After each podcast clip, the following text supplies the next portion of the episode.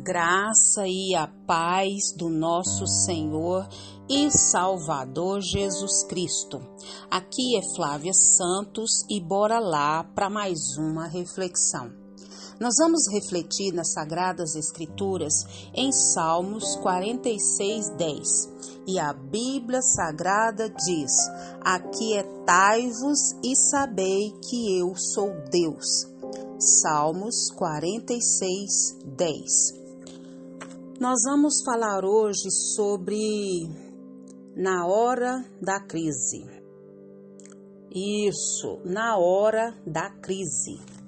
Nós estamos vivendo dias é, difíceis, dias que as crises resolveram se instalar não só sobre a nossa vida, sobre a nossa cidade, mas sobre o país e sobre o mundo.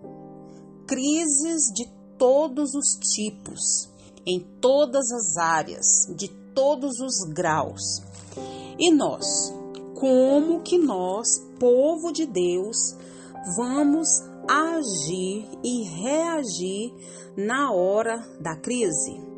A Bíblia Sagrada, que é a palavra de Deus, ela tem tudo, mas é tudo que eu e você precisa saber. Não só eu e você, mas como toda a humanidade.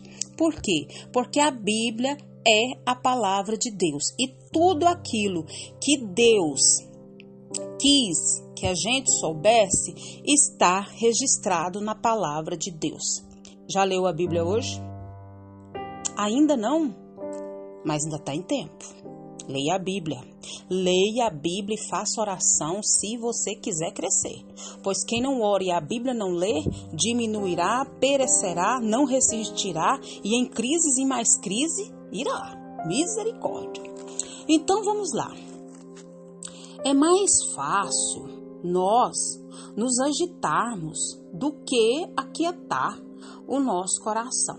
Por isso que a Bíblia diz o quê? Aquietai-vos principalmente quando a crise chega. A gente fica doido dentro da roupa, né? Principalmente quando essa crise bate na nossa casa. A gente fica assustado porque a tempestade, né, a crise se abateu sobre a nossa casa, tirando a paz e chegando com desassossego. Isso porque nem sempre nós encontramos abrigo seguro no meio das crises, no meio das tempestades. Porque tem crise, tem dificuldade que não tem dinheiro, que não tem prestígio que possa valer na hora de certas crises. Nem amigos, nem parentes, né? O que fazer? Parece que não tem o que ninguém fazer e, e ninguém sabe o que fazer, como fazer. Mas é, pode se esgotar os nossos recursos, mas os de Deus estão sempre disponíveis. Tanto que ele disse: Aquietai-vos e sabei que eu sou Deus. Em outras palavras, para de ficar doido dentro da roupa, que eu estou no controle de tudo. Isso, porque os homens nos decepcionam, mas Deus, ele nos ampara. Quando o mundo entra em crise, Deus nos segura em seus braços fortes, poderosos.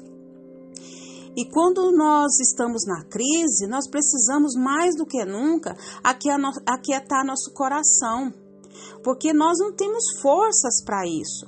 Mas Deus tem, Deus está conosco. Deus Emanuel, Deus conosco. Emanuel significa Deus conosco. Então, Ele é o nosso Deus Todo-Poderoso. Ele é o, o, o, sustentador da terra. E, e o poder dele, a glória dele é notório, né? Em todo o universo. E o socorro divino está às nossas mãos. Então Deus está falando para mim, para você, diante das nossas dificuldades, diante das nossas crises, descanse o coração. Isso.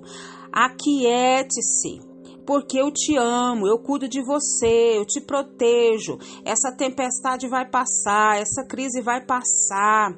Né? Nós temos que nos voltar para o Senhor e aquietar nossa alma. Não adianta ficar doido dentro da roupa. E ele, ele é que faz tudo cessar. Ele é o Senhor dos exércitos, o Deus poderoso, o Deus conosco. Ele está conosco e por isso não precisamos temer nada e nem ninguém. O Salmo 46, 1 diz o que?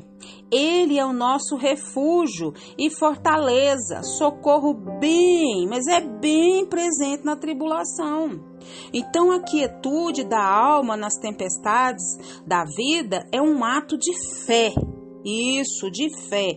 A quietude da alma nas tempestades, nas crises da vida, é um ato de fé. Isso mesmo. E para nós encerrarmos, a nossa paz é, é, ele nos traz quando nós confiamos nele. E essa e aquietar-vos e saber que eu sou Deus transmite a ideia de evitar lutas inúteis e a falta de confiança. Isso é nós nos prostrarmos diante de Deus com toda a nossa confiança, sabendo que na hora certa tudo vai para os seus devidos lugares e que o Espírito Santo de Deus continue falando e trabalhando nos nossos corações. Pai, aquieta nossa alma Aquieta minha alma, aquieta a alma de todos que estão nos ouvindo nesse momento, que estão passando por crises, por dificuldades, por angústias, por medos, por tantas coisas, Pai. E nós sabemos que é só o Senhor e mais ninguém pode aquietar nosso coração, pode aquietar nossa alma. É só o Senhor que pode trazer essa paz, essa quietude.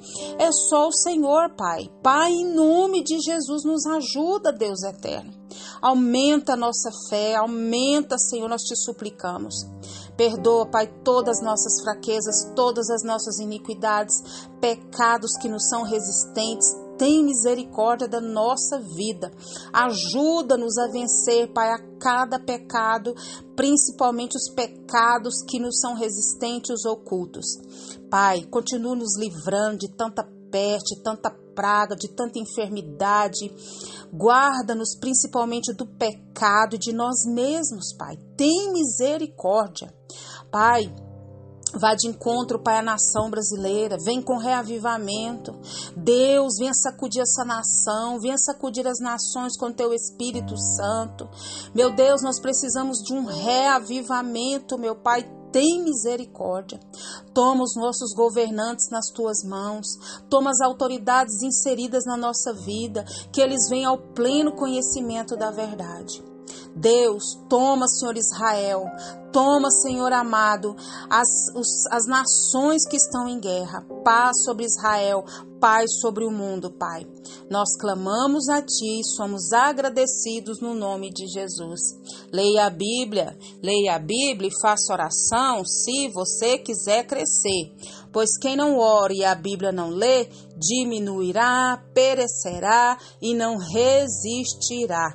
Um abraço e até a próxima, querendo bom Deus.